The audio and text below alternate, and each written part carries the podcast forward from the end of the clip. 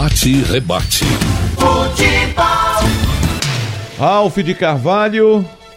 Temos futebol demais para falar hoje, né?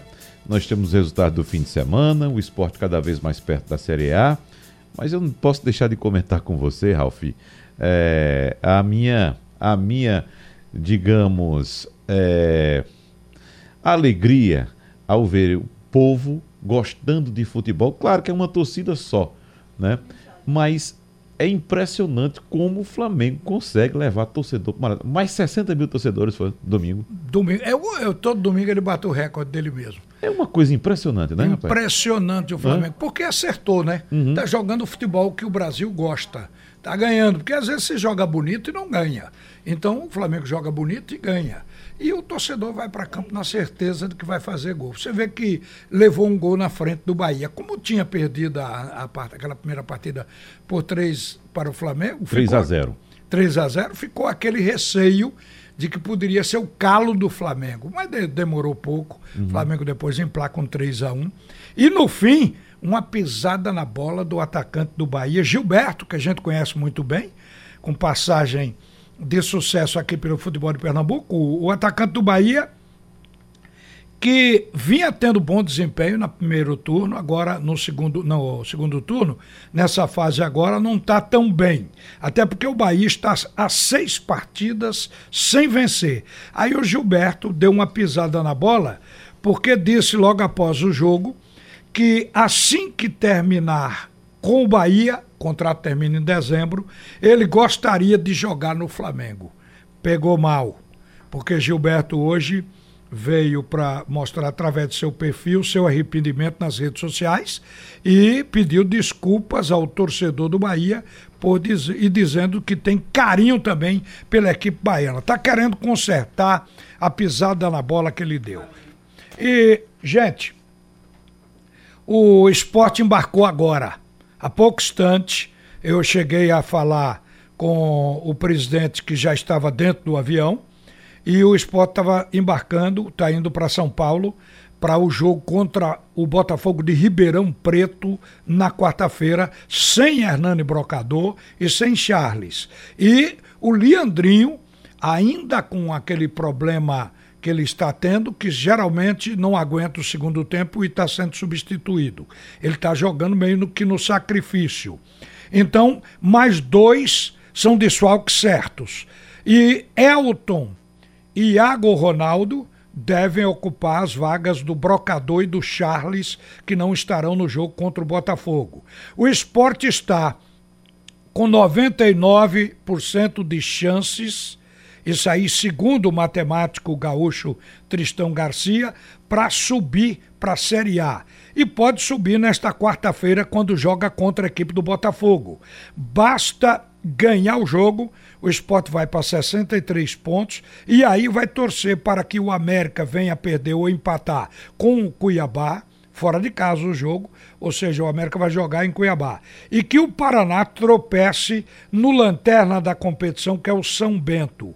O jogo do Paraná é em casa, e aí esses dois jogos, no caso do esporte ganhar, e, esse, e acontecer essa composição, América não ganhar, Paraná não ganhar, o esporte já poderá comemorar a subida para a Série A. América e Cuiabá é hoje às 22 horas na Arena Pantanal. Amanhã, terça-feira, tem Paraná e São Bento no Durival de Brito.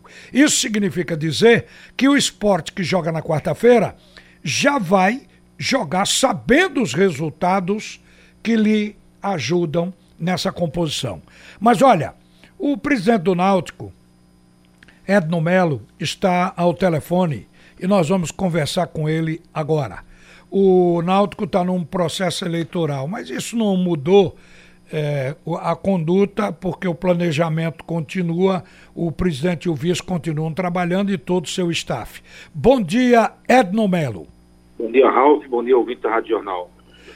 Edno, quer dizer que para você a eleição é, vai apenas marcar continuidade, mas praticamente não mudou nada no trabalho, né? Segue, né? Mudou nada, né, Ralf? Mas é importante que o, que o eleitor ele vá no dia votar, né? É, eu acho que é, todo Albirrubro hoje reconhece né, com orgulho a importância dessa atual gestão. Não apenas pelos títulos que, que encerraram o, o longo, longo jejum do estadual, nos deram o troféu nacional, mas também é, é, pelas conquistas fora, né? O lançamento do programa Sócio Torcedor, que surpreendeu a todo mundo. Hoje temos em torno de oito vezes mais sócio adimplente do que no, no, ano passado. Então, assim, é, existem várias conquistas fora de campo e a gente precisa dar continuidade nelas. Mas eu acho que o mais importante no momento vai ser com relação à formação do time, porque a parte administrativa já se faz como rotina. Mas antes de entrar no que concerne a configuração do time para a Série B no ano que vem, eu queria falar ainda das eleições que estão marcadas, todo mundo sabe, para o dia 8 de dezembro. Agora, na executiva, os candidatos, minha gente, são Edno Melo e Diógenes Braga, a mesma dupla que vem conduzindo o Náutico há dois anos e vai continuar porque é chapa única. Mas no Conselho, que inclusive tem período diferente, o período do Conselho é maior do que o período do Executivo. E no Conselho tem uma chapa cujo presidente, o candidato é Alexandre Carneiro, que hoje é vice-presidente jurídico do Náutico, com quem nós falamos outro dia sobre aquele dinheirão que o Náutico tem para receber pela indenização do rompimento do contrato com a Arena Pernambuco. O Alexandre Garcia é quem está cuidando dessa parte. O outro candidato da outra chapa é Milton Moraes e tem mais outra chapa cujo candidato a presidente é Rafael Gazanel. Agora, essas chapas, como é que a gente pode separá-las? Porque a impressão que está tendo é que não tem chapa de oposição. Ou seja, todo mundo quer se pendurar no sucesso da administração do Edno Melo. É assim ou a gente tem que fazer uma, uma estratificação diferente, presidente? Ralf, o Náutico é um só, né? Então, se existem chapas que não são a chapa de Edno Melo e Diógenes, é oposição claríssima, né? É importante dizer que o projeto é muito maior do que apenas o nome de Alexandre, é, indicado pela presidência do Conselho. Ele representa um coletivo, representa a unidade, né, a, a, reunião de todos os alvirrubros. O que a gente conquistou nesses dois anos não foi Edno e Diógenes, foi todo um conjunto, toda uma equipe, né, foi a, a, o alinhamento que existiu com o Conselho Deliberativo foi muito importante. Então, Está tá provado que o nosso Clube Unido é muito mais forte. Né? Os resultados estão aí para mostrar que, que, realmente a gente precisa de união, precisa manter essa união. E não faria sentido, Ralf, na hora de avançar com o resgate, de consolidar e ampliar os resultados, a gente dá passo para trás. Né? Não precisa continuar andando para frente. E a chapa de Edna e Diógenes é a de Alexandre para o Executivo. A chapa, as duas chapas, né, tanto do Executivo como a do Conselho, ela não tem só o mesmo nome, também tem os mesmos propósitos. Então, qualquer outra chapa que venha a se colocar como situação, ele está somente é, é, burlando né, o sócio, burlando o, o, eleitor, porque não é, não é de fato. A gente tem, inclusive, o candidato já apontado. As duas outras chapas, elas não dizem quem é o candidato à presidência. Então, você pode, inclusive, é, em janeiro, quando for é, eleger a mesa diretora, ter uma surpresa ter que votar numa pessoa que você nem sabe quem é, ou talvez não, não seja tão, tão boa assim para o Naldo. Então, tem que ter esse cuidado, Ralf, tem que ter esse cuidado e mostrar para o associado que a chapa de, de, de, consenso da atual gestão é a chapa Náutico para frente de Alexandre Carneiro. Qualquer outra, não são essas duas não, qualquer outra será a chapa de oposição. Bom, então, por enquanto, a gente sabe que tem o Milton Moraes e o Rafael Gazanel nas outras duas chapas, é, com quem a gente pretende conversar aí ao longo do processo. Agora, está é, tá esclarecido isso, que tem uma chapa de situação só. Agora, eu queria falar é, a respeito desse jogador que o Náutico está trazendo aí, que há pouco o Igor Moura falou nele, me parece que é Guilherme, que está vindo do Paraguai. O Náutico tem um namoro com o Paraguai desde o ano passado, quando mandou, inclusive, o, o antigo técnico dar uma visita lá no Paraguai, na Argentina. O que é que tem de concreto para a gente dizer ao torcedor? O que tem de concreto é que o nosso gerente de futebol, Ítalo, ele está lá no Paraguai nesse momento está olhando, está avaliando, está assistindo alguns jogos, mas é, é, contrato fechado com nenhum jogador tem ainda. Nós temos alguns jogadores já praticamente acertados, né, que a gente vai anunciar ao longo da semana, mas não é do Paraguai, são jogadores daqui do Brasil mesmo. Mas Então, jo- o que- jogadores que não estavam no elenco? ou- Sim, a gente tem Sim. pelo menos três contratações engatilhadas que a gente não pode saltar agora porque não está assinado ainda o pré-contrato, né? Ou, ou o contrato. Então não adianta ficar especulando que a gente não vai dizer até que eles assinem o, o pré-contrato. Mas esse jogador não não está assinado com o Náutico, é só especulação. Certo, mas é aquilo que você acabou de dizer. Não pode anunciar, mas já, já estão acertados. Então, é, a especulação é de quem é, é- é o que o repórter está trabalhando e, e obtendo as informações, independente do Náutico anunciá-las. Pode ser isso também, né? Esse do Paraguai, Mas nesse caso aí não, não, não procede não. Não sei de onde foi tiraram esse, essa e- informação. não esse procede. paraguaio, Não, não procede. tá certo. Agora, olha, dentro de casa, porque três jogadores ele vem para compor, o que quer dizer que o grupo é o grupo de casa. Eu vou repassar nomes que certamente estarão na campanha da Série B no ano que vem. O goleiro Jefferson Hereda, Haldane, Vagninho, Lucas Paraíba, Thiago, o Jefferson Né. Esses jogadores estão com um contrato vigente com o Náutico que ele se estende para o ano que vem. Agora, fora de casa, emprestado, Odilávio que está no Figueirense, o Bruno que está no Porto, o goleiro, e o Suelto, está no Gil Vicente, né, de Portugal, não é no Porto, é no Gil Vicente que ele está. E o Suelto que está na Bolívia, no Oriente Petroleiro. Esses três jogadores serão repatriados? Como é que o não, Náutico só, vai fazer? só o Odilávio volta, os outros dois não. O Bruno já tem, o negócio já vai ser feito, né? Vai. Só o Odilávio que vai voltar. Sim, e a Bolívia vai ficar com o Suelto ou acabou o contrato?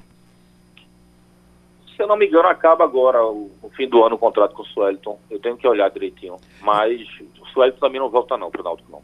Certo, então tá muito bem. Mas vamos ver aqui se outros também não votam. N- não voltam, porque a lista está circulando. O ideal aqui é fazer a lista parar. Justamente por isso é que eu estou lhe perguntando.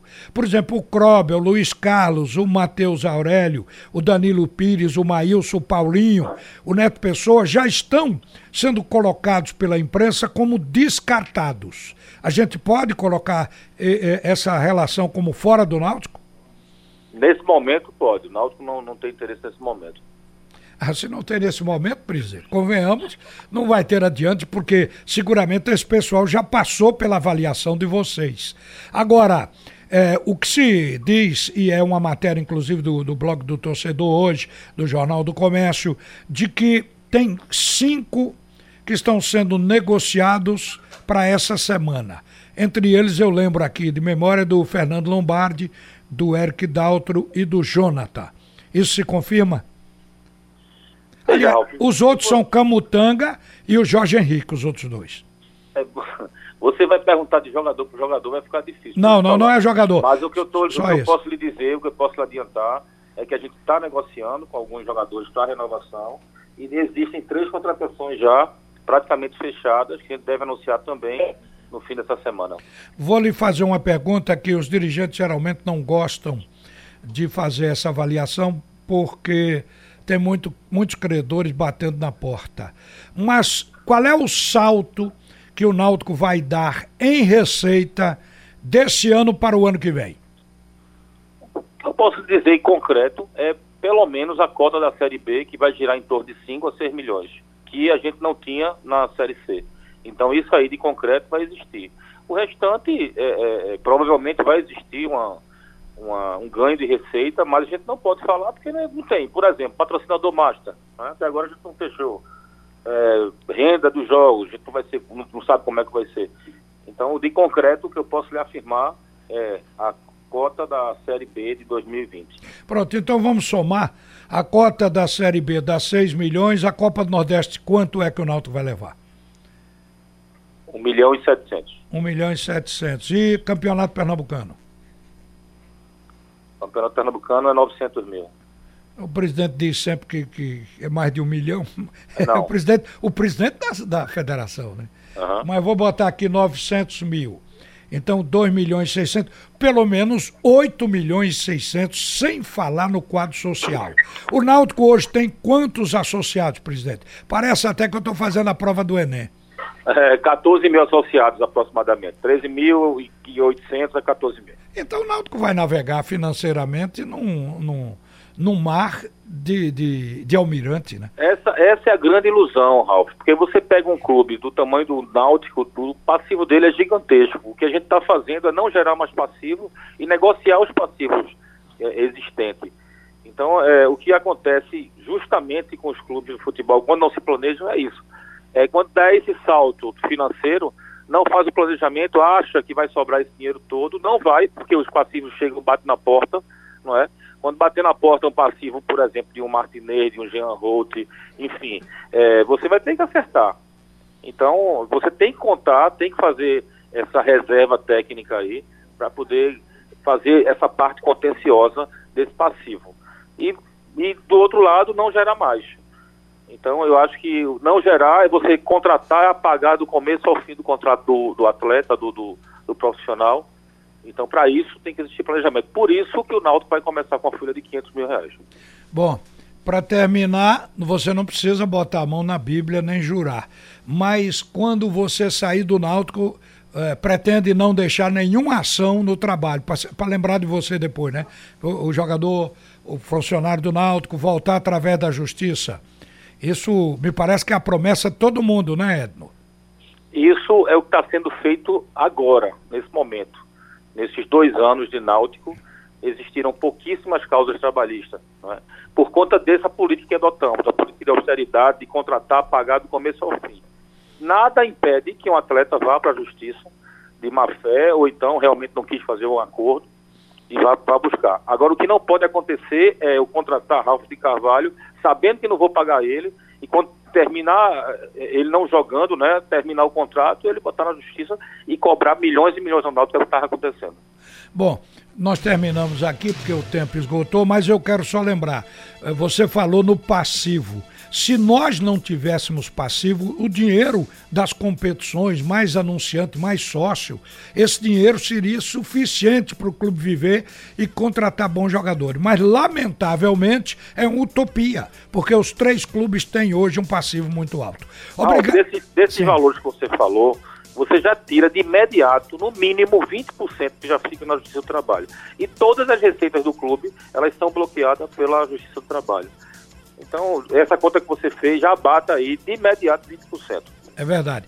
Edno, obrigado por atender a Radional. Um bom dia e uma boa gestão 2020-2021. Obrigado, Ralf. Sempre à disposição. Um abraço. Um abraço, Wagner. Tudo é notícia.